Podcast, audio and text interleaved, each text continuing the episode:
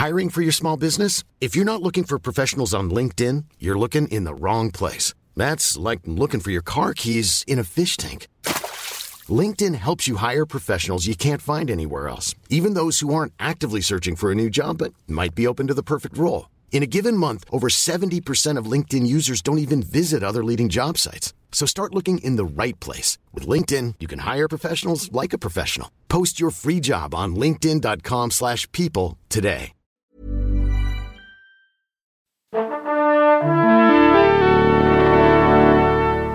Bonjour. C'est moi Orson Welles. J'aime pas trop les voleurs et les fils de pute.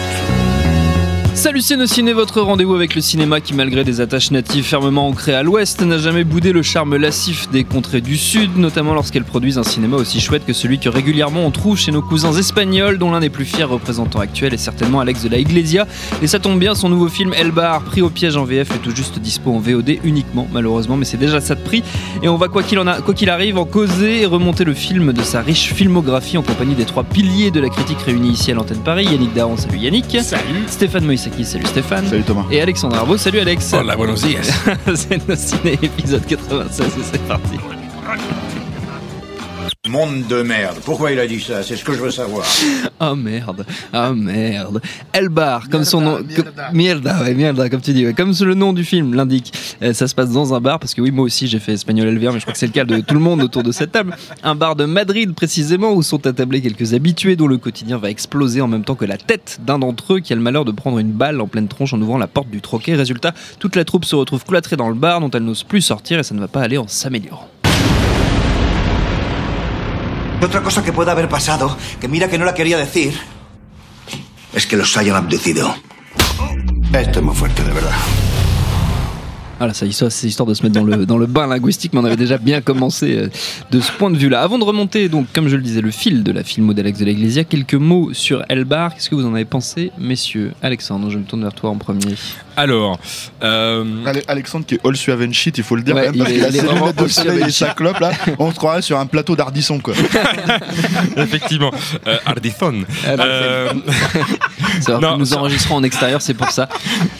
non, Elbar, euh, Elbar, comme euh, la plupart des films d'Alex- de l'Iglesia, commence très bien euh, avec euh, une mise en place, une mise en place hyper maîtrisée parce que c'est quand même un film choral, majoritairement huis clos, et avec une galerie de personnages multigé- multigénérationnels, bref, des piliers de comptoir comme des gens un peu plus apprêtés.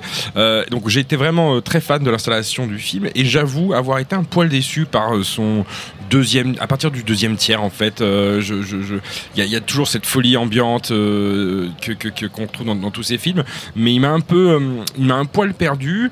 Et, euh, et au-delà de ça, je sais pas, j'ai pas été autant chaque personnage et, et la façon et la mise en scène m'a contenté. J'ai pas de, j'ai pas constaté de baisse de régime à ce niveau-là en voyant le film. Autant je m'attendais à quelque chose de plus satisfaisant, percutant euh, et original sur le point de vue du scénario.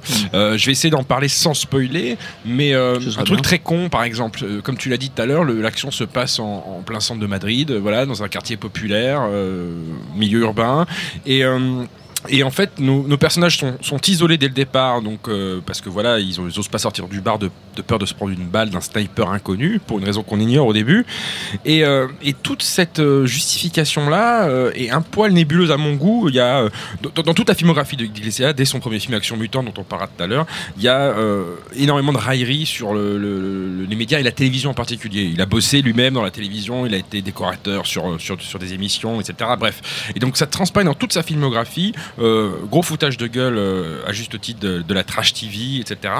Et, euh, et, et dans ce film-là, c'est un peu en, sourdine, mais il y a quand même cet aspect. les médias racontent n'importe quoi, on nous ment. Alors là, en l'occurrence, c'est pas vraiment eux qui font l'action, ils sont plutôt complices d'une hypothétique opération couverture euh, du gouvernement, voilà, etc. Euh, en gros, l'action qui, les, spectateurs ne savent pas en regardant les chaînes d'infos ce qui se passe vraiment dans le centre de Madrid. Il y a une opération, couverture, on fait brûler des, pneus pour faire de la fumée, et euh, c'est au sens, voilà, c'est un symbole, mais littéralement, il y a un écran de fumée, euh, et on, on- on ne peut pas savoir ce qui se passe vraiment en regardant la télé. Et, et comme la, la fin du film, elle est un peu, elle reste sur cette tonalité-là, euh, il y a un petit relan euh, qui moi m'a un poil chagriné, mais c'est parce que c'est dans l'air du temps. un petit rôle un peu complotiste, genre hey fake news. Alors c'est peut-être un réflexe corporatiste euh, journaleux de ma part, mais. Journalope. mais, mais- journalope même on peut le dire, gauchias. Mais euh, le, le- ce qui passait sans problème dans ses précédents films quand il brocardait la, télévision de divertissement, c'était le cas notamment dans son dernier long métrage, Migran Noche, qui, euh, qui se passe pendant l'enregistrement d'une émission de réveillon de, de fin d'année. Euh, là, c'est peut-être le fait de l'avoir vu juste après avoir vu un énième, euh, une énième logorée de, Donald Trump, qui serait d'ailleurs un merveilleux personnage euh, de la Iglesiasque, euh, une, énième saillie de, Trump contre CNN, où il balançait sur Twitter une vidéo où on le voyait en train de tabasser symboliquement CNN, etc. Même si je pense pas que la télé soit devenue maintenant une vache sacrée qu'il faille épargner par les critiques, au contraire. Mais j'ai l'impression que de la Iglesia, là, sur le coup, c'est un- sans doute un problème de timing et peut-être que quand je reverrai le film un peu plus tard avec euh, d'autres choses en tête, euh, ça, ça passera mieux. Mais là, j'ai été un poil dérangé par euh, ce côté euh, euh, on hurle avec les loups, euh, délire un peu complotiste, euh, etc. C'est pas quelque chose de non plus fondamental dans le film, c'est pas quelque chose qui, qui gâche totalement Non, la vision du film. Mais moi, c'est comme ça, ça, ça, ça m'a lâché- ça m'a quand même un peu, euh, ça m'a quand même un poil chagriné. C'est même en retrait quand même, hein, moi je trouve. C'est hein, très en retrait, mais c'est très en retrait, hein. J'aimerais bien, j'aimerais bien rebondir par rapport à ça parce que c'est marrant. Là-dessus, je l'ai pas. Je, suis- suis avec ton analyse. C'est moi. euh, pour dire euh, vite fait, moi je suis un inconditionnel d'Alex de Iglesia que je considérais être comme un des plus grands réalisateurs à l'heure actuelle. Euh, enfin, en tout cas, c'était vu, il l'était, il l'était, c'est évident. Juste par rapport à ça, avant que je, complète ce que je voulais dire, moi j'ai pas du tout vu, contrairement à beaucoup de ces films, hein, une charge contre les médias. C'est très, très ténu. c'est mais très juste- ténu. oui, non, mais que- comme tu, tu, tu dis, même si c'est peu dans le film, euh, il y a quand même un regard par rapport à ça. Là où moi, justement, j'ai eu l'impression que c'était la, la- la bascule. J'y ai vu, moi, ce qu'il voulait y faire, selon moi, qui était au contraire la bascule vers le spectateur aujourd'hui et, euh, et vers, et vers euh, les réseaux sociaux. Et tu as l'impression de voir que tout le film, euh, et, en tout cas une bonne partie au début, est comme euh, un fil de Facebook, avec euh, chacun qui va de son interprétation délirante, chacun qui va de la contestation de ça, et puis ça vrille en paranoïa, ce qui est la caractéristique de tout ce qu'on dit quand on chie sur les, les réseaux sociaux. Donc moi j'ai plus l'impression que c'était ça son sujet que les médias établissent, c'était plus je te visualise un fil Facebook qui part en sucette avec euh, cinq personnes qui n'auraient rien à faire ensemble, et c'était le principe d'ailleurs au début ils arrivent, ils ont fondamentalement oui, rien à faire ensemble. Bon. Euh, moi aussi, j'ai été déçu euh, par le film par rapport à mes attentes sur euh, Alex de la Iglesia, et encore une fois, pas par la mise en scène, parce qu'il y a même deux, trois petits plans qui sont super brillants dans la façon de gérer la scénographie, avec euh, je sais pas combien de personnages, mais ils sont bien 6 ou 7 à l'intérieur, qui sont quand même relativement bluffants. Euh, moi, j'adore Alex de la Iglesia. euh, D'abord parce que, au-delà même de la charge contre les médias, euh, qui est présente dans tous ces films. C'est, une charge contre la morale, c'est une charge contre euh, l'éthique triomphante, c'est une charge contre la chape de plomb euh, morale de, nos sociétés, et ça depuis le début. Donc c'est, un type qui est vraiment subversif dans ce sens-là, c'est que, et sarcastique, et cynique aussi par moments, et qui rentre dans l'art de tout ce qui est un, tout ce qui est un dogme actuellement. Ça, c'est la première chose. La deuxième qui me qui me plaît beaucoup, c'est que c'est un mec qui a une cinéphilie monumentale et du coup euh, réinvestir. Alors c'est même pas qu'il investit des genres, c'est qu'il en prend des fois au sein même au sein d'un seul film plusieurs genres qui va euh, traficoter à sa sauce. On se rappelle encore les sorcières de Zarakamudi. Comment comment ça démarre et comment ça se- et, voilà. Rodoville, et, co- et euh, comment ça, se- ça se termine. Dans celui-là, c'est clairement euh, le survival et tout le final est d'ailleurs euh, fait de cette manière-là. Alors, ce qui m'emmerde, une des raisons qui m'emmerde, c'est que je trouve qu'il en dévie pas tant que ça. En réalité, là où je m'attendais, moi, de la part de la Iglesia, qui me retourne le cerveau par rapport à ces codes-là, par rapport à ce, à ce genre-là. Et puis, la troisième chose qui est peut-être la plus fondamentale, et alors là, plus en termes euh, narratifs hein, que- qu'autre chose, c'est que derrière euh, l'hystérie, entre guillemets, euh, carnavalesque qu'on lui reproche, qu'on a pu lui reprocher, ou qu'on peut admirer, et que j'ai adoré, moi, dans plein de films, euh, cette folie euh, qui fait partir euh, chacun de ces films dans tous les sens, il y a toujours une énorme et profonde humanité. On a toujours une scène de bascule fondamentale où on est touché, même des fois par le personnage le plus antipathique qu'on ait pu imaginer au départ, au-delà des gueules qu'ils ont, parce qu'il y a toujours la bassesse humaine dans les films de Alex Wexler. Donc moi, j'étais pas surpris d'avoir ces vieilles là, qui ont une sale gueule, qui se comportent comme des enfoirés pendant tout le film.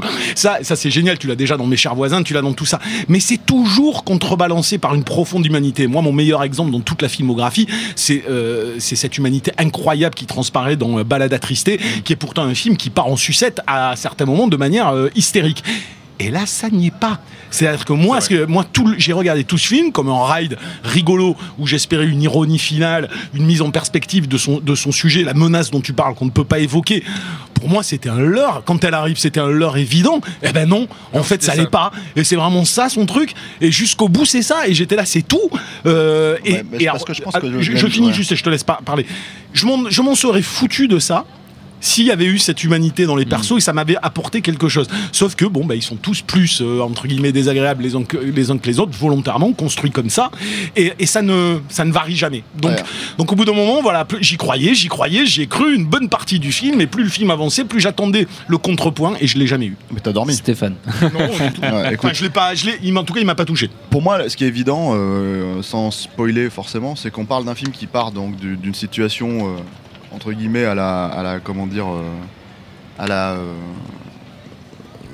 un après-midi chien où les mecs sont enfermés dans, une, dans un endroit et, et on- il se trouve en plus que le bar existe vraiment en fait c'est Oui. le bar en bas de leur rue Oui, c'est le bar, euh, le où ils vont. Ouais, c'est le bar où ils vont bouffer, donc ils l'ont reconstruit hein, pour le film, mais, euh, mais euh, voilà. Et, euh, et je pense que certains personnages sont clairement, euh, comment dire, euh, repris sur, Inspirés du euh, réel. sur euh, ouais, inspirés du réel. Euh, Décalqué du réel. Et, et l'idée, c'est de partir de cette situation un peu, euh, comment dire, de huis clos euh, tendu pour euh, basculer dans le film d'horreur pur. hein. C'est-à-dire que c'est même plus qu'une question de survival, hein, c'est le film d'horreur. Et, et le, ce que tu dis là, la raison plus ou moins, euh, La menace. la menace précisée, en fait, c'est une menace de film d'horreur pour moi. Oui, oui, Mais, euh, complètement. Donc pour revenir sur ce que tu disais aussi sur l'humanité, moi ce que j'adore, c'est- et c'est très vrai ce que tu disais sur euh, le- la bascule émotionnelle, Alex de l'Iglesia c'est un mec, c'est un cynique qui voudrait être un mec pur. Mm. Et c'est un mec pur qui voudrait être un cynique. Donc en fait, c'est un mec qui est extrêmement, euh, comment dire, il y a lui, il y a son scénariste aussi. hein, il faut Mm, pas l'oublier. euh. Jorge Guerrica Echevarria. Gaïka Echevarria, tout à fait, ouais, qui sont, des, qui sont à mon avis un, binôme, un binôme très intéressant parce qu'ils doivent vraiment se compléter en fait. Mm. Il y en a un qui est vraiment fou et l'autre qui est beaucoup plus structuré. Et je pense que c'est Alex de l'Exia le fou, mais, mais voilà. Euh, euh, et, euh, mais pas forcément en fait. enfin, ça, ça, ça dépend, ça dépend voilà. Et le truc c'est que hum, euh, le, le, le, le truc c'est que moi je suis pas d'accord par contre avec Yannick sur le fait que ça n'est pas dans le film, ça est dans le film. Par exemple, c'est c'est compliqué de spoiler ça euh, parce que ça arrive assez tardivement. Non, mais ça arrive tardivement dans le film, mais il y a- mais il y, a ce personnage en fait qui, qui, qui tente de tuer quelqu'un et qui en fait Oui. finalement euh, Oui. bascule. Voilà. Oui.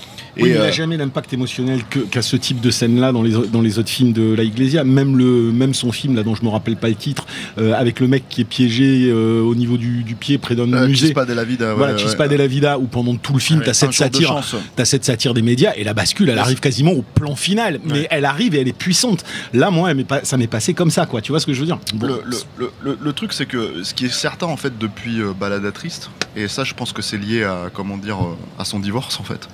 euh, c'est qu'il a perdu une, euh, une logique. Non, non, il a perdu une logique de structure et il a, il, il il foncé un peu dans une espèce de logique misanthrope beaucoup plus prononcée en fait. Ouais. Et euh, quand je dis que c'est un cynique en fait qui veut être pur et un pur qui voudrait être un cynique, en fait, c'est que c'est quelqu'un qui aborde les genres, et c'est le cas encore une fois aujourd'hui sur ce film, tu vois, euh, qui aborde les genres en fait euh, toujours de manière détournée. C'est-à-dire que quand il fait de la SF avec Action Mutante, euh, il est obligé de mettre de la comédie et, et pas de la comédie grasse, mais de la comédie, de la, de la- de la satire et du euh, comment dire. euh, Burlesque. Du bu- Non, la Pas satire, vraiment du la satire, la satire, mais la méchante, ouais, et, et- et une grosse dose d'humour, d'humour noir en fait. euh, quand euh, quand c'est le jour de la bête, bon, c'est assez évident parce que c'est Mm. un film d'horreur aussi, mais c'est clairement, enfin, c'est pas un film d'horreur pur non plus, Non, quoi.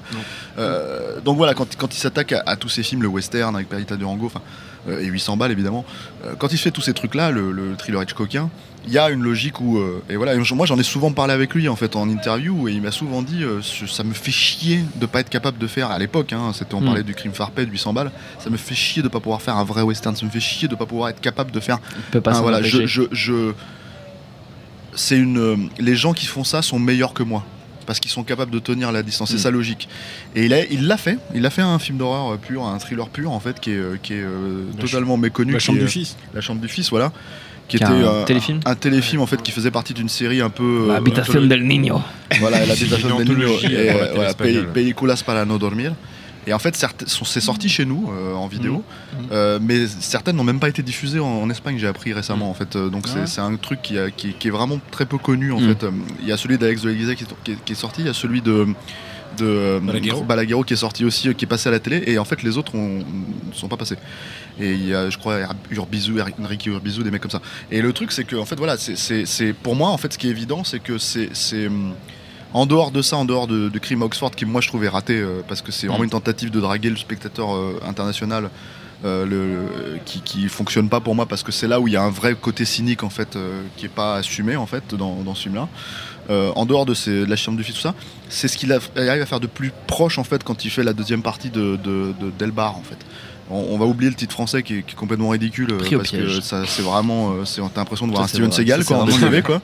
Et alors Non mais voilà, enfin, dû l'appeler on- piège à haute on est- pression. On est quand même dans un autre truc quoi. C'est pas mal. Et, euh, et, et c'est ce qui se rapproche de plus de ça, c'est-à-dire l'idée de, de faire un, un film d'horreur pur, un microcosme en l'occurrence Mm. hein, de- de- du monde dans le bar, tu vois, et euh, de partir dans, dans, euh, dans cette logique hyper euh, misanthrope en fait. Euh, vraiment, il y a, y a- y a ça. Et, euh, et, euh, je pense que hum, moi j'ai ces touches d'humanité ici et là.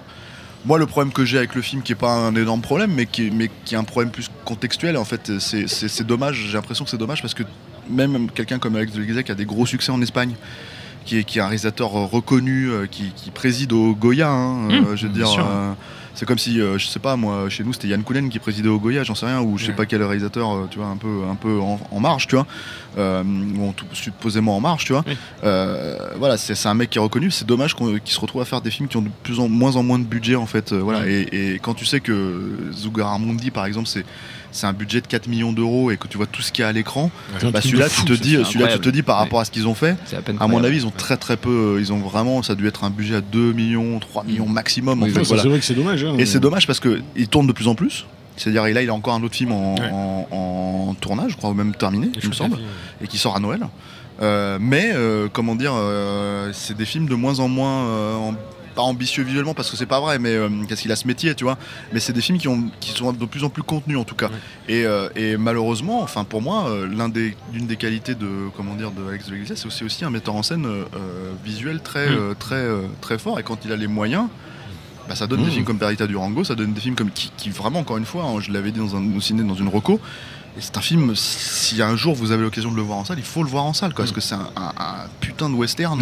En, en même moderne, temps, en même temps, quand, quand- non, non, mais je dis juste en même temps quand, euh, quand il parle de peut-être le, le, le, le- le trauma entre guillemets de, de son divorce, me semble être une, une raison, euh, pourquoi pas, sur, par rapport à cette misanthropie qui est qui du coup me semble assez évidente quand, la misanthropie, elle est là Euh, depuis longtemps. oui, dans oui, son oui, non, mais elle est, contre- elle est toujours contrebalancée. Je- ce, ce mec a fait une des plus, pour moi, une des plus grandes scènes du monde.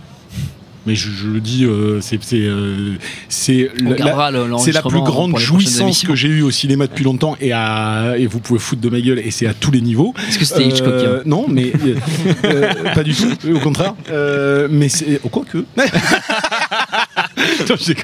Non, non, mais c'est cette scène, euh, cette scène de 800 balles euh, avec ce gamin qui se retrouve dans le lit euh, avec une nana absolument magnifique euh, et qui casse tous les codes de ce qu'on pourrait attendre à ce moment-là et de cette nana qui enlève son soutien-gorge et qui lui dit touche-moi le sein et euh, ce gamin qui est tout excité sur la vie cette scène est euh, un des trucs qui m'a le plus retourné la tête de l'histoire du Cinoche. Cette scène, je la, je la regarde en boucle, je la trouve d'une humanité et puis surtout d'une intelligence dans ce qu'elle traduit qui est tellement le contrepoint de tout ce que Iglesia dans tous ses films charge comme une mule qu'elle est ça, elle est cet instant de pureté rêvée et fantasmatique et je la trouve incroyable.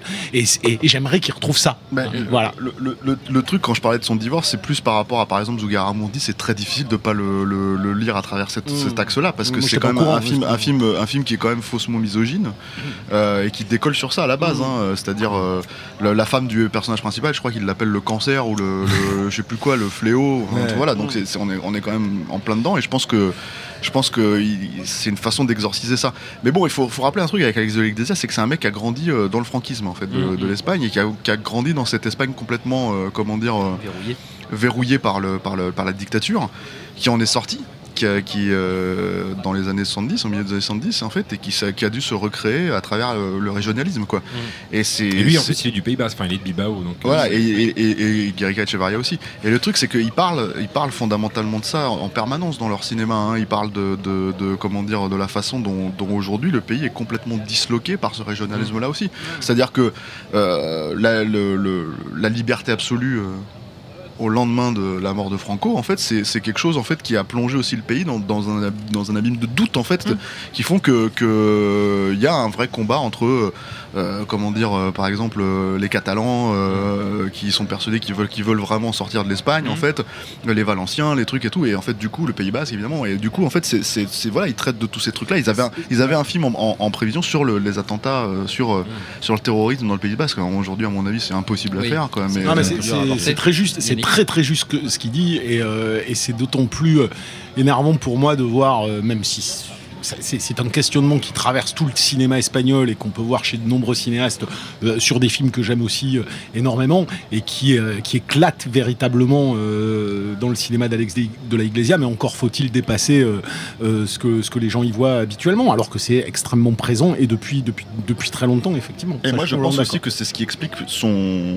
côté double, en fait, si tu veux. euh, de- de- c'est-à-dire à la fois d'avoir envie de. de- c'est-à-dire que c'est quelqu'un qui a grandi. La- L'attentat euh, contre Franco qu'il montre dans Baladatrice, c'est quelque chose qu'il a grandi, qui s'est passé à quelques rues de chez lui. Ouais.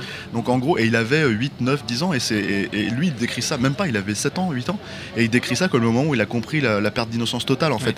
Et du coup, en fait, quand, quand tu grandis, je pense, avec cette espèce de logique, la pureté que tu recherches, tu peux pas vraiment l'avoir parce que tu sais que le monde est pourri quelque Mm. part, en fait, si tu veux. Et tu le Mais, sais à euh, 8 ans, quoi. Donc, du Ouais, coup, en fait, si tu veux, même si tu essayes de le chercher, même si tu essayes de le, de le revendiquer dans ton cinéma, euh, c'est pas possible. Et du coup, en fait, tous les trucs qui sont. Nous, alors, tu as parlé de Migrant Noche, mais il y a surtout, moi, je trouve ce, ce- ce film. euh, fondamental, euh, extrêmement méconnu dans la carrière de- d'Alex de qui est Muertos de Risa, Chef-d'œuvre. qui, qui parle de, euh, comment dire, euh, euh, de, de la télé espagnole dans les années 70, il parle du franquisme, il parle de tous ces trucs-là, etc., etc. Et comment dire, et qui montre l'envers du décor. C'est deux comiques extrêmement populaires qui, dont le seul ressort comique, en fait, c'est de se foutre des baffes sur la gueule, ok Et il se trouve que c'est, euh, c'est, euh, ils se détestaient. Et du coup, ils ont, ils ont toute l'idée derrière le film, en fait, c'est de montrer en fait ces deux frères ennemis euh, qui sont liés par le succès de leur duo. Euh, et qui cherchent à se vraiment s'entretuer et que le public ne voit pas ça en fait. C'est-à-dire que voilà. Et, euh, euh, ça se termine par un plan moi je trouve absolument incroyable d'une pureté narrative absolue quoi.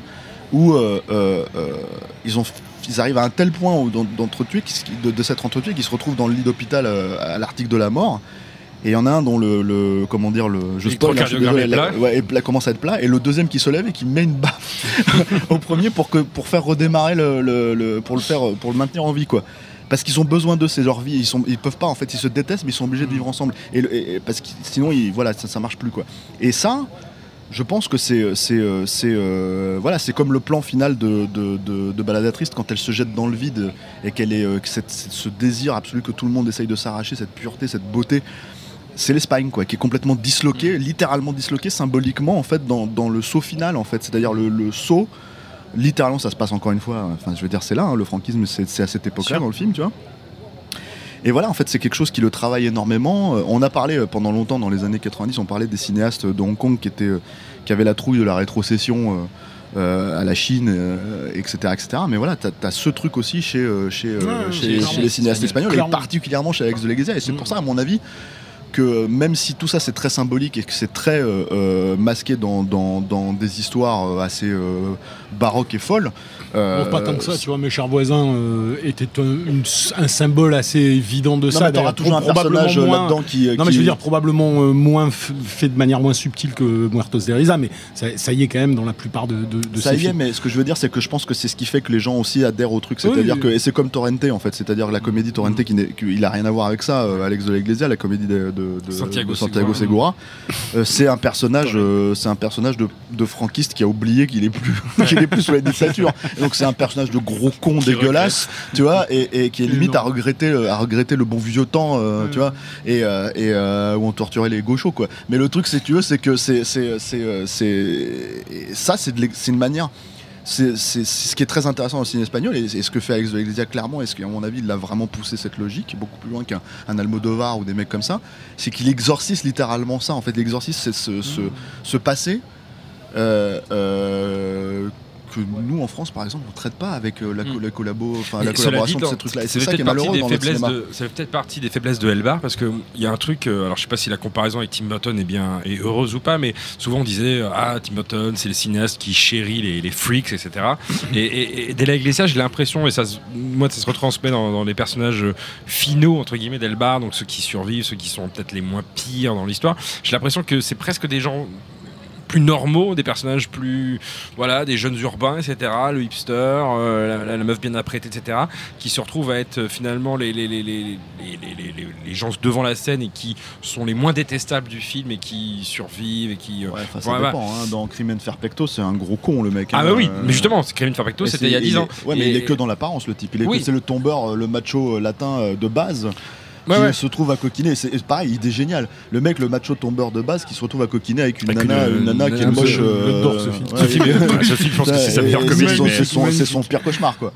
Non mais non, juste pour finir sur ça, sur Elbar, Oui. j'ai l'impression pour que finir tout court. j'ai l'impression que c'est ces personnages-là qu'il a- qu'il aimait beaucoup, les, les, ils appelaient ça, je crois, les, les freakies, un peu une hispanisation du terme les freak. c'est Euh, c'est les geeks en freakies en espagnol. Voilà. C'est les geeks en fait. Et dans, dans, dans, dans Elbar, j'ai l'impression qu'il qu'il s'en s'en éloigne un petit peu.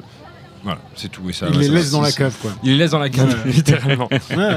Eh bien, ne restez pas dans votre cave, sortez de la cave et regardez tous les films d'Alex de la Iglesia si vous n'avez pas eu euh, l'occasion et regardez notamment Elbar qui est donc disponible depuis peu en VOD. On se retrouve à la rentrée, notre temps est écoulé. Merci à tous les trois, merci à Jules à la technique, merci à l'antenne pareil pour l'accueil. Rendez-vous sur notre site nosciné.com pour retrouver toutes nos émissions, le programme des prochaines, les dates d'enregistrement public si vous voulez venir nous voir. Info à retrouver aussi sur binge.audio, le site de notre réseau de podcast Binge Audio. Et puis on vous dit à très vite. Salut, c'est Mehdi Maizy. Retrouvez nos fun tous les vendredis, le podcast qui donne de l'amour à Kanye West, Michel Berger et Kalash Criminel. Uniquement dans nos fun.